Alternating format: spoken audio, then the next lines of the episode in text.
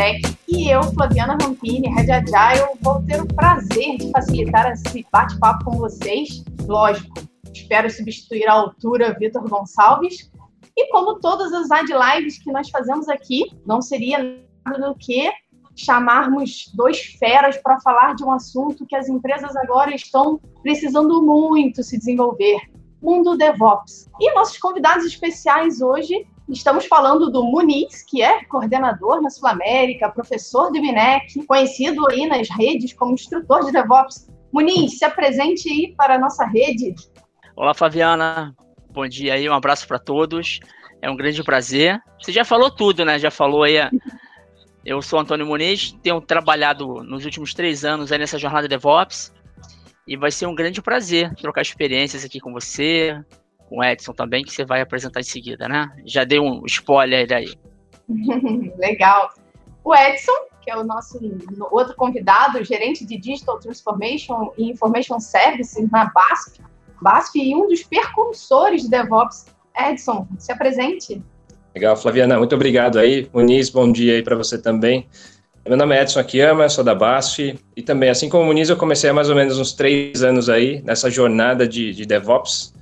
Isso aí em, em, em, âmbito geral, aqui global da BASF, né, uma empresa alemã. Aí. E desde então nós caminhamos nessa, nessa evolução, do, nós temos várias áreas de DevOps, vamos falar assim, dentro de, de TI, em constante evolução. Né? Nem todas estão no mesmo patamar, mas a, a, ideia é que nós tenhamos aí uma, uma, uma cadeia bem homogênea aí daqui, daqui a pouco também. Mas legal, e obrigado pelo convite também. Ah, a gente que agradece, é um prazer trocar experiência e aprender com vocês. Bem, inclusive vou começar com uma pergunta para os dois. É, eu sei que muitas pessoas que estão nos vendo vieram interessadas no tema, mas vamos começar do começo. De onde surgiu DevOps? O que é? Por que, que é tão importante? Vamos lá. É, o legal de DevOps, né, pessoal, ele veio, né, tem aí um marco, há 10 anos atrás, em 2009, com uma palestra do pessoal de colaboração, como o Dev e o Ops juntos poderiam fazer 10 implantações por dia. Foi na Flickr, há 10 anos atrás, vai fazer 10 anos esse movimento. E o interessante, até essas pessoas que fizeram esse início desse movimento, eles colocaram recentemente que o pessoal foca muito na implantação 10 vezes por dia. Mas na prática, o DevOps veio com um movimento muito maior de colaboração, né? Então eu diria que DevOps é você juntar as coisas no ar, que é operações, infraestrutura, né?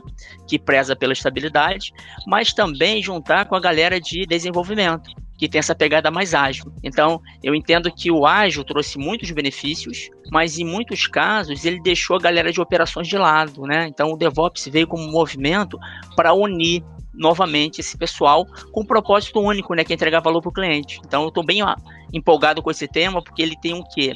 De colaboração e de automação, as duas coisas aí de TI, de tecnologia. Exatamente, até pegando um gancho aí do que o Muniz conversou, aqui na, na base nós vivenciamos a, praticamente o mesmo cenário, a mesma situação, e foi quando nós tínhamos áreas separadas, uma de desenvolvimento, outra de operação, e cada um praticava a sua própria priorização de, de projetos ou até da, da, própria operação. Às vezes pegava muito fogo em algumas coisas e deixavam de lado algumas requisições importantes. Então nós tínhamos vários escalations aqui né, e muitas brigas internas. Foi daí que também, a partir do momento de que nós temos que priorizar, foco no nosso cliente primeiro, priorizar as coisas que são bem importantes, mantendo uma boa relação entre desenvolvimento e operações. Nós juntamos essas duas áreas, não é só que a questão de juntar as duas áreas para chamar de DevOps, né? Mas de verdade é como você transforma e como você faz elas se conheçam melhor, como se elas se auto-desenvolvam, vamos falar assim, né? É, produzindo melhor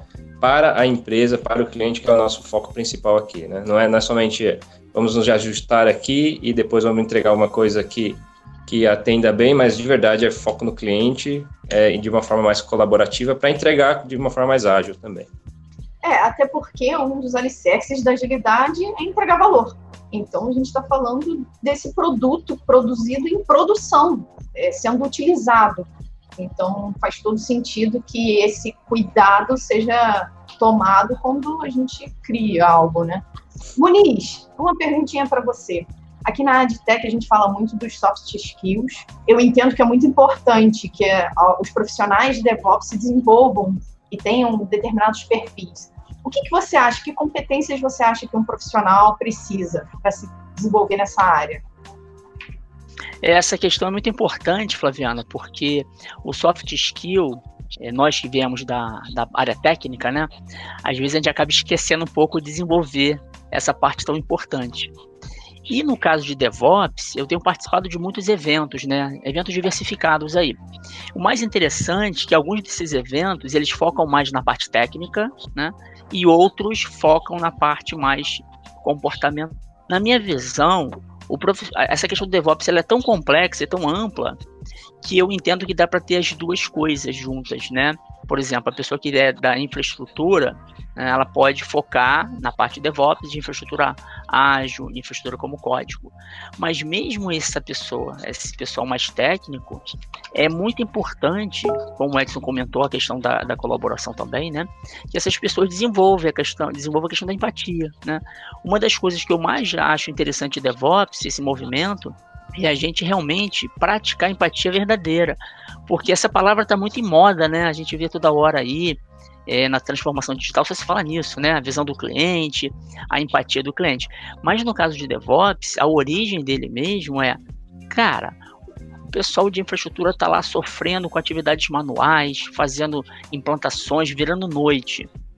Se essas pessoas não têm habilidades de desenvolvimento, né, de programação e automação, a equipe de dev da mesma empresa, do mesmo time, pode ajudar. Então, a competência técnica é importante. Agora, se não tiver na essência essa questão de colaborar de fato, né, de ajudar, que é a essência do DevOps, eu acho que não vai à frente, né? É, a cultura de colaboração ela tem que ser muito forte. Então, respondendo objetivamente, Flaviane, eu entendo que a questão de empatia, a atualização são duas aí, habilidades muito importantes. Com essas duas habilidades, as outras você consegue avançar um pouco mais facilmente, né? Então, a palavra-chave eu entendo que é empatia mais de verdade, né? Naquela da boca para fora, só para dizer que tem. É se colocar realmente no lugar do outro, do seu colega de trabalho, né? Porque que aí, somando essas equipes, aí a gente consegue entregar valor lá na ponta. Legal, legal. E Edson, deixa eu fazer uma pergunta, né? A gente já comentou, você foi um dos percursores de DevOps dentro da BASF, globalmente falando, né? A gente entende que isso é uma cultura que precisa ser passada para toda empresa, para toda TI. Eu te pergunto, como que hoje você faz para disseminar essa cultura DevOps dentro da VASP? Legal. É, essa é, uma, uma, é um ponto bem importante, porque assim, não é só uma, uma questão de transformação do, do mindset mesmo dentro da área de TI, é, isso também tem que se disseminar dentro da, da companhia como um todo. Porque uma, uma coisa é, eu opero como DevOps, mas a companhia tem que saber que eu entrego como DevOps também, e qual é a diferença disso tudo. Né? Então a gente tem que medir os dois lados aqui. Falando dentro da cultura de, de TI, é, essa transformação, ela é, não, não dá para falar que todo mundo vai aderir ao mesmo tempo, né? todos têm o seu tempo aqui. E dentro da base nós temos mais ou menos uns, umas 46 áreas que nós chamamos de processos, e cada uma delas virou um DevOps. A gente não caminhou ainda para um, um estágio onde nós temos produtos, foco em produto ao invés de processos. Né? Então, por exemplo, um Order to Cash, um Purchase to Pay, hoje é, nós temos DevOps por, por, por essas frentes. É, não é um produto nota fiscal eletrônica ainda, por exemplo, mas nós estamos chegando lá. É, tudo isso tem que ser trabalhado bastante para que. Como é que você vai operar, né? O desenvolvimento junto com a operação. Como é que você faz com que essas pessoas entendam métodos ágeis e como é que se trabalha isso? Toda a questão de skill set que, que o Muniz comentou também. Vou um pouquinho além ainda, porque não é somente a, a questão do. De, tem gente que quer trabalhar operação para o resto da vida, tem gente que quer trabalhar somente com gerenciamento de projetos, e desenvolvimento. Mas tem uma gama enorme de, de conhecimentos que você tem que trabalhar né, é, nesse mundo novo, vou falar assim, mundo digital, mundo ágil, é, para que essa, essas pessoas elas entendam. Isso demora muito tempo. É uma questão, não é, não é uma questão técnica que a gente vai trabalhar, é uma questão muito mais cultura dentro da organização. Como é que a gente vai trabalhar mais rápido com foco no cliente? Né? É, esse é um, é um dos grandes pontos. E aí isso vai ter uma certeza, e é assim que nós trabalhamos da BASF, é, no mundo inteiro nós trabalhamos algumas áreas, tivemos 10 áreas de DevOps que se, se iniciaram rapidamente, mas é, por questão de perfil das equipes de liderança e perfil do, dos times que estavam lá também. Né? Isso tudo também tem a ver com é, qual o mindset das pessoas, cultura por país, cultura por área, é uma, é uma cultura diferente dentro de infraestrutura, dentro de aplicações, etc. Então você tem que levar vários fatores em, em consideração aqui. E a partir disso você começa a desenvolver programas para alavancar esse tipo de, de, de, atitude, né? Você pode até falar em desenvolver squads por produto, você tem que... É, o modelo mais conhecido do mercado que é o Spotify, é, você pode desenvolver nesse sentido para tornar uma, uma, organização DevOps mais ágil também, com foco em agilidade na entrega, aumento da, da, do número de releases que você solta por mês, por semana, por dia, etc.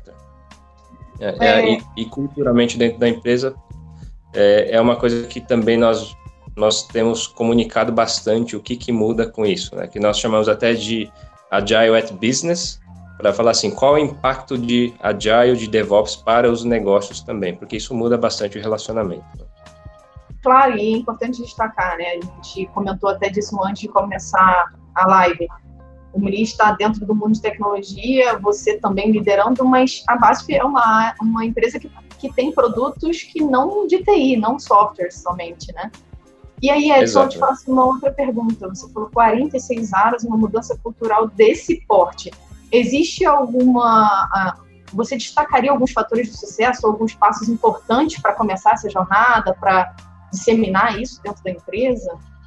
Tem, é, é, que nós falamos bastante assim, né? A questão do empreendedorismo, a vontade de fazer também, a vontade de mudar. Né? Não é que culturalmente, é, quando você entra numa, numa, organização, você tem, obviamente, os seus valores, os seus princípios, mas tem muita, muita questão de, ah, Antigamente se fazia assim, dava certo, eu sou da área de desenvolvimento, eu sou o cara de operações, e nunca ninguém falou um com o outro ali. Mas a partir do momento que você tem pessoas engajadas em, em mudar de verdade, mas é, é comportamental isso também, né? É, é, transformação cultural, é mindset, mas é muito a questão de ownership, para falar assim, eu quero fazer com que essa a nossa empresa aqui ela produza mais, produza melhor, que ela venda mais, obviamente, é, é, e não ficar estagnado. TI não é o core da BASF, hoje vamos falar assim. É, a BASF não é uma empresa de tecnologia, ela é uma empresa química. A área de TI, obviamente, para sustentar todos os negócios e fazer com que isso se alavanque cada vez mais. Mas eu não posso pensar como é, uma pessoa que quer quero gastar o dinheiro de TI, né, é, mudando qualquer coisa, ou até mesmo ficando estagnado aqui. A gente tem que pensar em evoluções e como acompanhar o mundo digital é, também é um dos pontos fundamentais aí de, de, de, alavancar cada vez mais esses processos. Né? Então a gente tem que fazer com que isso altere a, a, o comportamento das pessoas. Então a gente baseia muito em valores, né? É ownership, é ser o dono, se sentir como o dono da, da empresa mesmo, que cada real, cada euro que você gasta é, fosse como se fosse seu dinheiro mesmo, né? É, e, e, querer de verdade mudar as coisas aqui. Né? O mundo mudou, é, se você não mudar, você será mudada. Então, uhum. assim, tem, a gente tem que adotar essa premissa também, né? Tanto da questão da, da, da, da cultura da empresa, quanto a, a, questão de permanecer, a sobrevivência dentro da empresa também. Né? E nos mundos mais ágeis, antigamente era o, o peixe grande correndo atrás dos peixes pequenos, hoje é o contrário, os peixes pequenos estão correndo atrás dos peixes grandes. Então, se nós quisermos sobreviver, né? É, é uma, a Basta é uma empresa de mais de 154 anos. Se eu quiser sobreviver no mercado e continuar com tudo isso, eu tenho, eu tenho que agir de uma forma diferente. Né? Então, é, tudo isso envolve em questões de colaboração, de trabalho em equipe, como é que a gente se remodela, se reinventa com inovação, é, não, não só em produtos, mas em termos de processos e tecnologias. Então, são alguns dos pontos que, que nós levamos muito em consideração aqui para promover essa mudança dentro da empresa. Seu caso também, né, Muniz? Porque, afinal de contas, a Sul América tem mais de 120 anos, correto? É, e a gente está muito nessa pegada aí, né? Até complementando o que o Edson falou, é uma empresa de 120 anos, né? Que tem é, uma história de inovação, sempre teve, só que agora a gente tem que acelerar muito mais, né? E é interessante que a gente tem uma oportunidade lá na Sul América de fazer coisas fantásticas, considerando é, coisas que já funcionam bem, né? Sistemas que funcionam com estabilidade, mas ao mesmo tempo a gente está nessa pegada de mobile, de entregas contínuas, né? E isso é muito importante, essa palavra de ser dono, né? antigamente, eu tenho falado bastante isso, com, seja na, na Sul América e fora também nos eventos que eu tenho participado, a gente foi criado, essa questão de mudança de mindset é muito importante, né? Porque a gente foi criado assim, né? Desde pequeno. Fazer um plano perfeito que vai dar certo, né? Investir muito tempo fazendo um plano. E era muito comum assim também, ah, meu filho, faz o seu que tá bom. Só que hoje fazer o nosso não é mais suficiente, né? Aquela divisão tradicional de departamentos, né? Ah, eu fiz o meu, tá bom. Não. O cliente, ele quer hoje uma excelência tão grande, né, uma velocidade tão grande, de que quando fala de squad, é mais apropriado às vezes essa questão do da gente se apropriar do resultado final, estando no squad, estando numa, numa visão ponta a ponta, do que a gente se especializar tanto, tanto, tanto numa coisa e falar, cara, aquilo ali eu domino muito bem. Aí o exemplo que eu gosto de falar é até do Uber, né? Você vai pedir um Uber, se tiver fora, a gente não liga pro Uber falando, olha, cara, tá fora aí, dá para você ver. A gente tem opção hoje. Então, os nossos clientes também têm isso em mente, né? Se a gente não entrega o valor de fato na ponta, de nada adianta 10 departamentos, de 9 fazer o seu muito bem feito, se um deles falhar, né? Basta um falhar, que todo mundo falhou. Então, essa questão de dono que o Edson falou é, é muito isso mesmo, a gente mudar esse mindset de que fazer a nossa parte não é mais suficiente. A gente tem que ver ter essa visão de ponta a ponta, né? E o legal do DevOps ele traz isso. Ou seja, ele traz como se fosse 50% do desenvolvimento, né, pensando desde um código limpo, né, integração contínua, fazer um código bacana desde o início, para não pipocar lá na operação. Todo mundo vai ser prejudicado, né? Não adianta falar, não, meu código na minha máquina funciona, aquela frase que a gente ouve muito, né? Não, na minha máquina está funcionando. Aí o cara uhum. de infra fala, na minha também, aqui a infra tá 100%. Tá bom, mas se não tá funcionando pro cliente, não adiantou nada. Tá funcionando na minha máquina, né? Eu preciso dessa visão de ponta a ponta. Então, o nosso desafio lá na Sul América é esse, a gente é, acelerar as inovações, como sempre fizemos, mas cada vez com essa visão de dono de ponta a ponta, né? É um desafio grande que não é estalar o dedo, né? É um processo, né? É uma jornada que a gente tem que caminhar passo a passo para entregar cada vez melhor. E unindo o que vocês dois falaram, inclusive o Edson fez uma analogia interessante, hoje no mercado os peixes pequenos estão correndo atrás dos peixes grandes. Muitas startups nascem e até pelo fato de serem pequenas, elas conseguem fazer uma estrutura mais rápida. E as empresas grandes, com seus legados, diversos sistemas, diversos processos, acabam ficando um pouco correndo desesperada para poder alcançar também essa velocidade. Inclusive, eu vou trazer uma pergunta aqui que o Daniel Ventura, um amigo meu, mandou, é, e aí vocês dois quiserem compartilhar. Ele falou aqui que ele tem percebido que o cargo DevOps, tratado no mercado, mais como um profissional que é responsável somente pela infra do que alguém que realmente tem um skill de desenvolvimento. É, como está sendo essa contratação aí de profissionais dentro da empresa com esse perfil? É o Daniel, né? Essa pergunta do Daniel é muito interessante, o Flaviane, porque olha que interessante, né? Se a gente olhar o movimento ágil, ele começou lá em 2001 com muito foco em desenvolvimento, né? 17 é, pessoas com muita prática em desenvolvimento, né? Trouxeram lá essas coisas que já faziam na prática, foi bom. Né? Só que o mercado, por algum motivo, aí vários motivos, né? Ele focou muito em código, né? Em desenvolvimento, mas perdeu-se um pouco essa visão da ponta, que é a infraestrutura, né? Que é a implantação contínua, a entrega contínua. O movimento DevOps, ele começou em 2008, 2009, com infraágil e tal, em alguns momentos, o que o Daniel falou, eu tenho visto também muito na prática. É, a, algumas pessoas interpretam que DevOps é só infraestrutura, né? Ah, é infraestrutura como código, é é, microserviço, é container e tal. Mas, na verdade, a ideia é juntar de novo, que não deveria ter sido separado, né? Então, o cargo DevOps é muito assim, né? O cara, quando coloca DevOps, SRE, que é um cargo que o Google está usando bastante, é um cara que é um engenheiro de infraestrutura que conhece um pouco de código.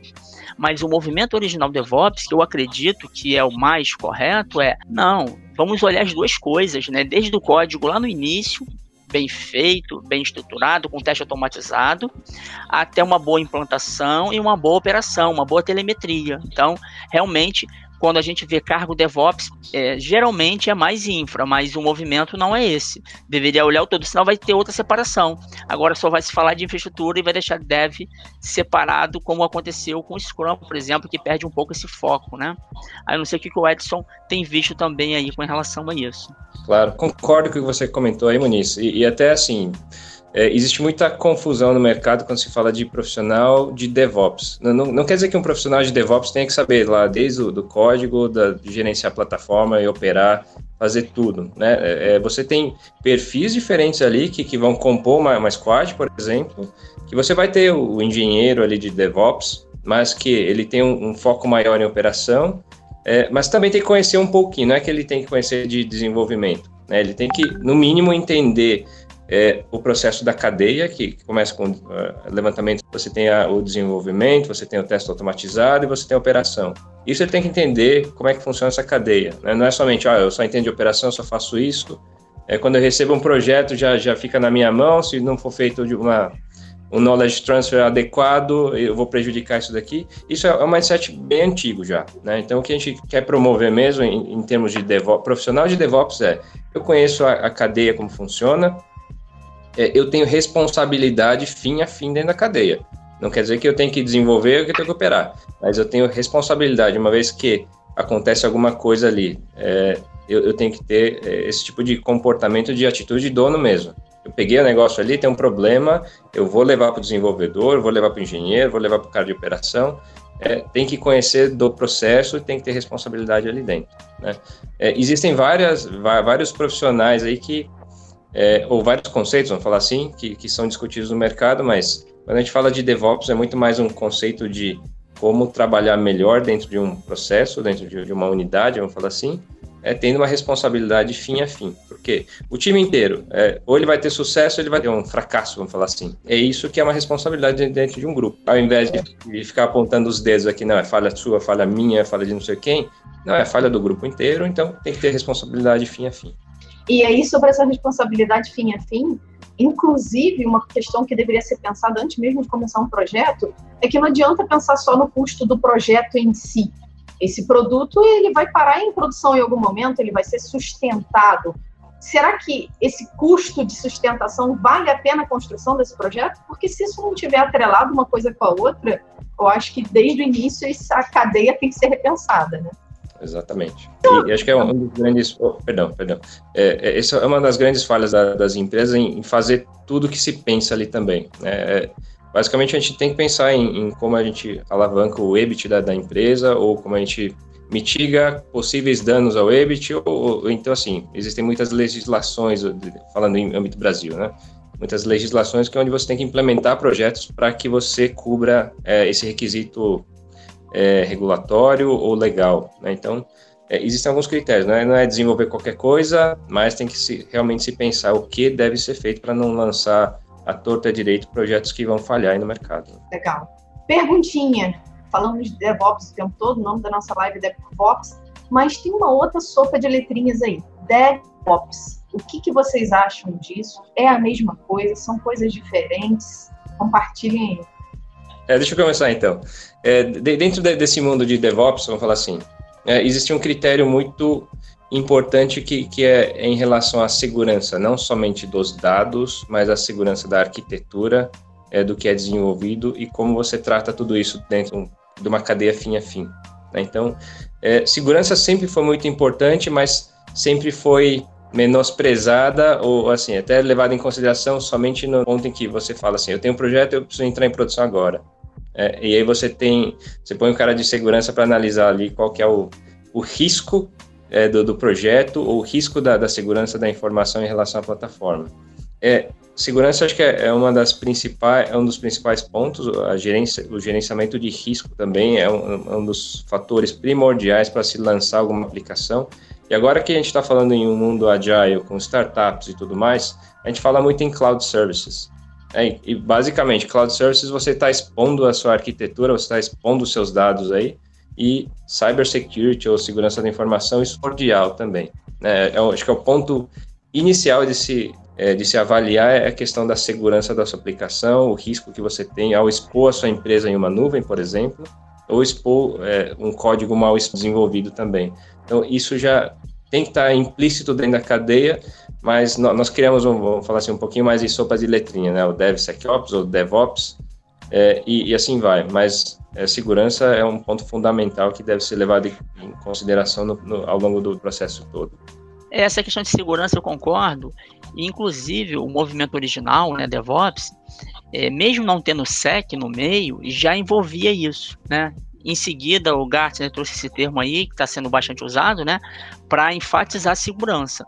Mas o legal que eu considero é que lá no início, quando se falava de DevOps, já se colocava a segurança no Ops, junto com o Dev e tal. E o mais interessante aí, pessoal, que eu entendo, é assim, é a questão de um mindset que a gente falou aqui, né? Vê se não é assim, trazer o um exemplo de QA e segurança. Geralmente a equipe de segurança, ela é direcionada, ela é drivada para quê? Para descobrir erros, né? Antes de colocar em produção. E o mais interessante é que o cara de QA, o cara que testa, muitas das vezes ele fica feliz quando encontra erro, né? Ele fala, caraca, encontrei um montão de erro aqui. O número de erros antes. O movimento DevOps, ele considera assim, em vez de eu encontrar o erro, eu vou ajudar o desenvolvedor a não desenvolver com erro. E aí traz a questão de segurança também, né? Em vez de eu, segurança da informação, ficar pensando assim, caraca, vou rodar um teste no final, encontrei erro, eu fico feliz. A gente às vezes vê isso na prática, né? O cara fica feliz fica apontando lá pro desenvolvedor, ah, encontrei erro pra caramba. A ideia de DevOps é, lá na origem, fazer um shift left, né? Lá na origem, lá no desenvolvimento, eu deveria ter ferramentas de preferência como desenvolvedor para me ajudar cara, tem erro aqui, eu já conserto na, na origem. E aí, a, o papel de segurança, o papel do cara de teste é orientar e trazer isso para o sangue do desenvolvedor, né? Porque já na origem eu tenho qualidade. Então a segurança eu concordo plenamente que é fundamental. Eu só fico em dúvida às vezes que o pessoal fica criando, criando um montão de sigla aí, né? O origem do DevOps já traz segurança, já traz qualidade, já traz gestão de mudanças, uma série de coisas. Tudo bem, para enfatizar, criou-se deve ser COPS, ok, mas a essência já é essa que o Edson falou, né? Lá no início eu tenho que pensar na segurança, na qualidade, como a, Fa a Fabiane falou, já na operação, né? Eu, desenvolvedor, deveria já, quando desenvolver, eu ter telemetria, falar, cara, isso que eu fiz agora, aumenta ou diminui nesse ambiente pré-produção, antes de colocar? Ah, mas eu coloquei em produção. Qual foi o comportamento? Antes do meu cliente reclamar, né? Eu tenho que saber isso, eu, desenvolvedor, e não ficar, às vezes, eu, desenvolvedor, faço um negócio, daqui a três meses eu fico sabendo que colocou em produção, daqui a um mês, nem sei o resultado, né? Ele criou uma obra, porque o desenvolvedor ele cria uma obra, né? Eu considero assim. Ele cria algo fantástico. E aí, pô, ele não vê o resultado do trabalho dele, é ruim. Ele só fica sabendo quando dá problema em produção, né? Aí começam a apontar para ele, cara, aquele teu código tá ruim. O DevOps, ele traz essa questão da propriedade que foi colocada aqui, né? Sentimento de dono. Então, desde o desenvolvimento, eu já me coloco assim, cara, qual vai ser esse comportamento lá em produção? Então eu já penso na segurança, na qualidade, na operação, como bem colocou a Flaviana. Então acho que é bem assim, né?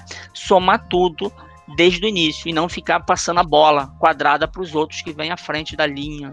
A gente está falando aí o tempo todo de uma união, né? A gente está falando desses skills de colaboração, das pessoas trabalhando juntas, infra junto com o time de desenvolvimento, essa preocupação de ponta a ponta, unindo todo esse ciclo para que as coisas funcionem.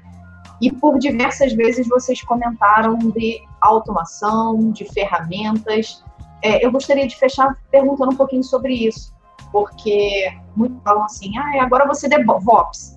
Eu entendo que para ser DevOps, a união com a tecnologia é muito importante também, correto? É, eu entendo assim, né? O, o que faltava quando a gente falava do movimento ágil, né?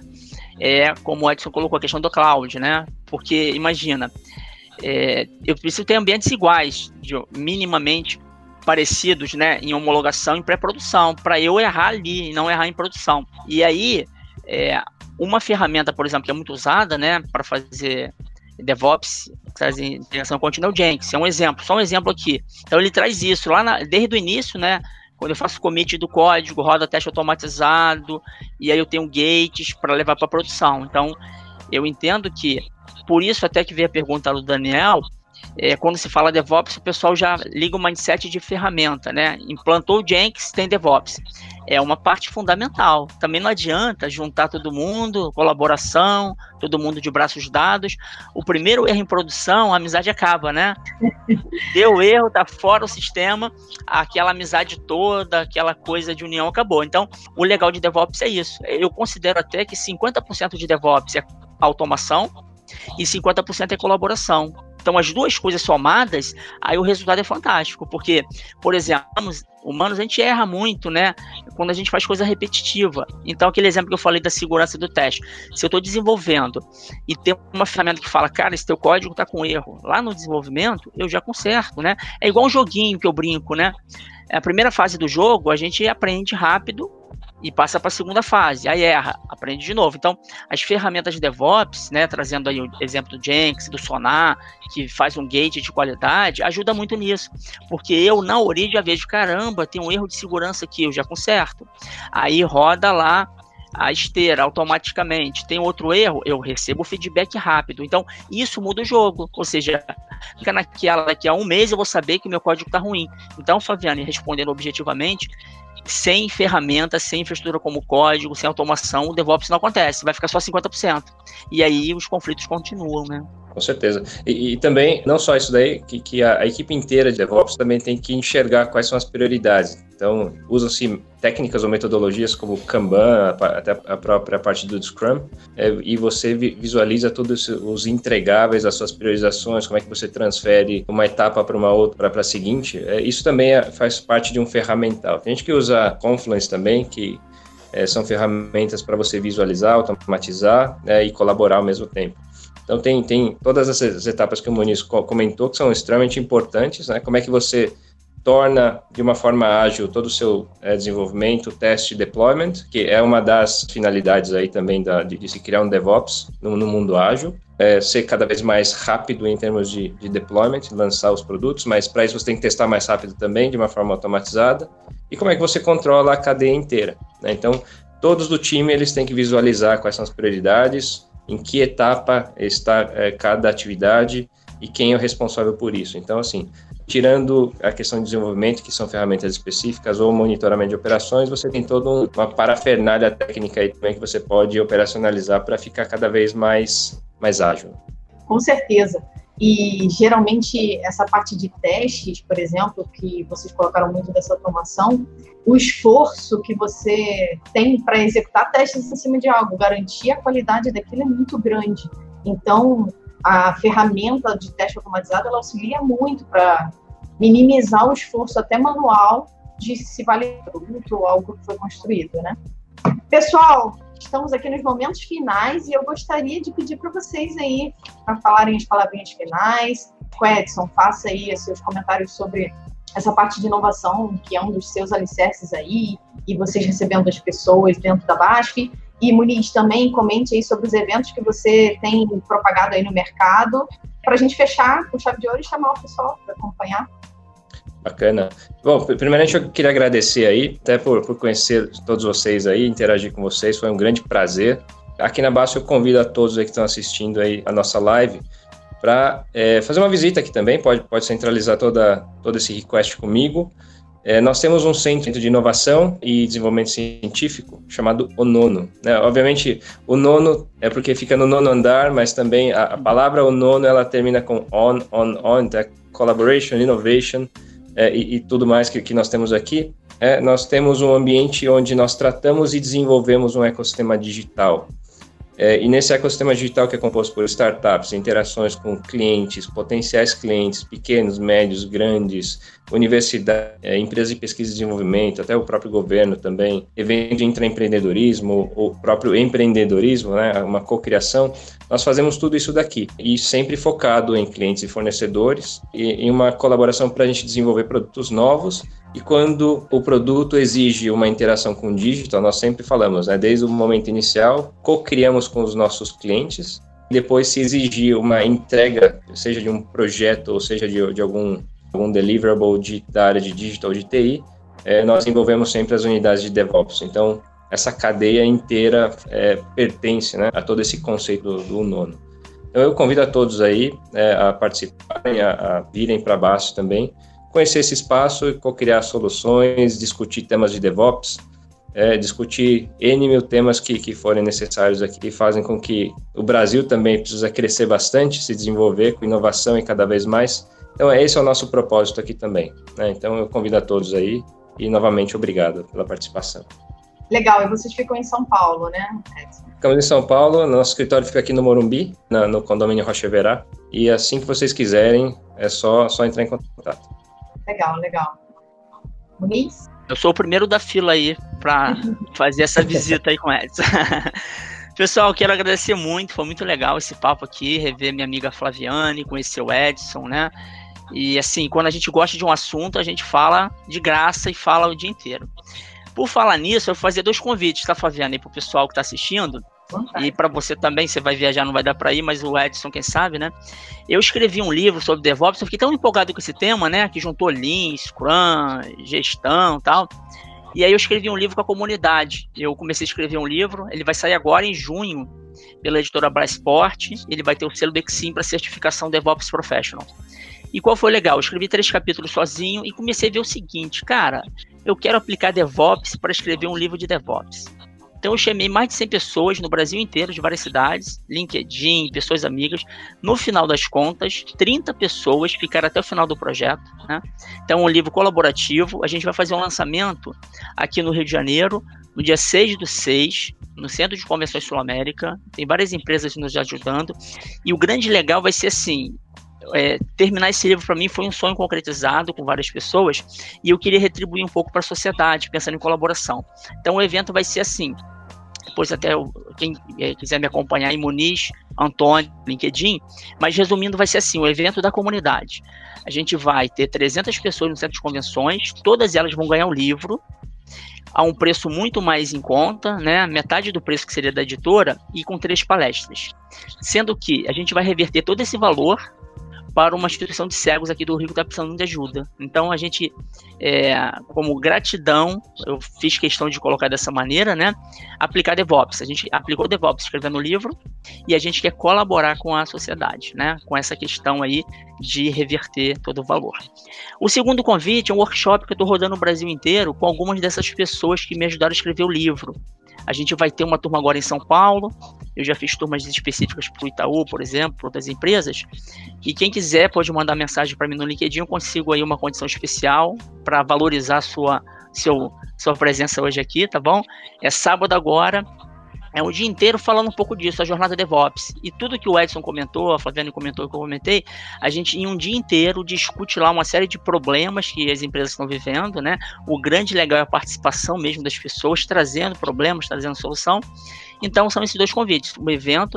O mais legal, Flaviane e Edson, é que das cidades que eu já visitei, as pessoas estão se mobilizando para fazer um evento parecido aqui do Rio, né? Então já tem empresas que vão nos receber, ceder o espaço para a gente fazer livro. Em São Paulo já está certo e talvez outras cidades. Então fica o convite.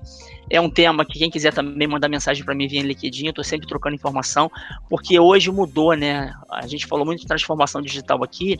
Antigamente a gente, o nosso mindset é era comprar uma coisa, quando você compra, só você tem aquela coisa, né? O conhecimento não. Quanto mais você dá, mais você recebe. E o workshop, então, o que eu estou aprendendo nesses workshops, já fizemos cinco turmas, né? Quatro, vamos para a quinta agora. Pessoas de várias empresas no mesmo momento de transformação. Então, eu estou aprendendo muito mais do que ensinando. O grande legal é esse. Então, a nossa é, a questão da AdTech fazer esse papo aqui é fantástico por isso também, né? Muitas das vezes, uma, uma informação que a gente fala aqui pode mudar a vida de alguém. Né? No meu caso, Flaviano, eu trabalhava três anos atrás com nada de ágil. Eu trabalhava com IT, COBIT, gestão de projeto tradicional.